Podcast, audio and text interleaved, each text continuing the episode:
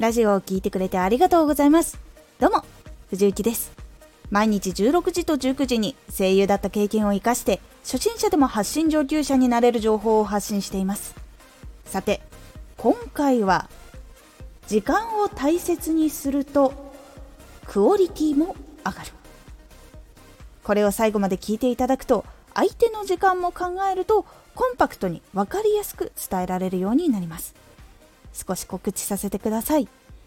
毎週2回火曜日と土曜日に藤雪から本気で発信するあなたに送るマッチョなプレミアムラジオを公開しています。有益な内容をしっかり発信するあなただからこそ収益化してほしい。毎週2回火曜日と土曜日。ぜひお聴きください。はい。自分の時間と同じく相手の時間も大切にすると時間を取らずに分かりやすく伝えることを考えられるようになるんです。なのでコンパクトになってさらにクオリティも上がるということにつながっていきます。これが分からなかった時の悩みがこちら。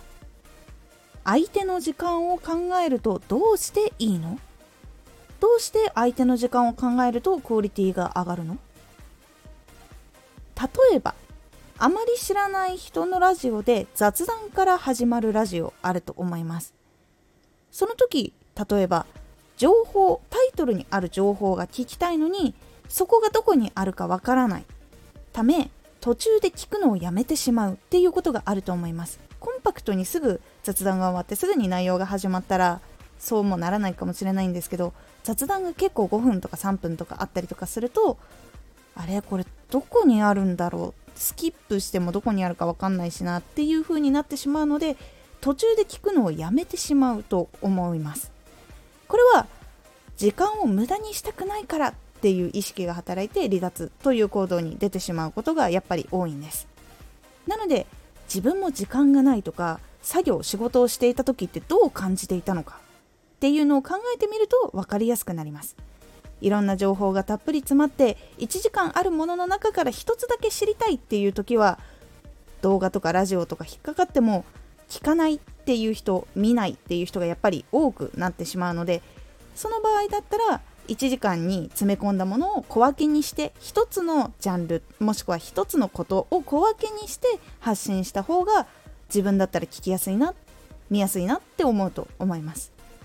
そのように工夫をすると相手の時間も大切にできてリピートもしてもらえる上クオリティも上がるという傾向になります。実際に自分が時間があんまりない時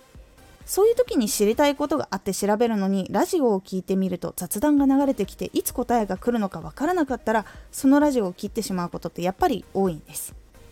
そして仕事の時に完成までに気をつけていれば仕事の締め切りに間に合ったのに提出することだけ考えて締め切りギリギリにやり直しになってしまったっていうこともあるかと思います。こういう時に一番時間を無駄にしないようにする方法は体験した自分がやっぱり一番わかると思います。仕事だったらこうしておけばあの時時間無駄にしなかったなとか自分が調べる時にこういうのが結構煩わしかったなとかこういうサービスあれば嬉しかったなっていうことがあると思います。なので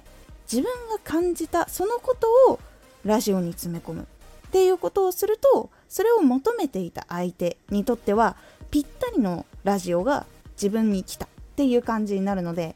やっぱり聞きやすいしリピートもしやすい。っていう感じになるのでクオリティも高いって感じやすくなってきます。なので自分が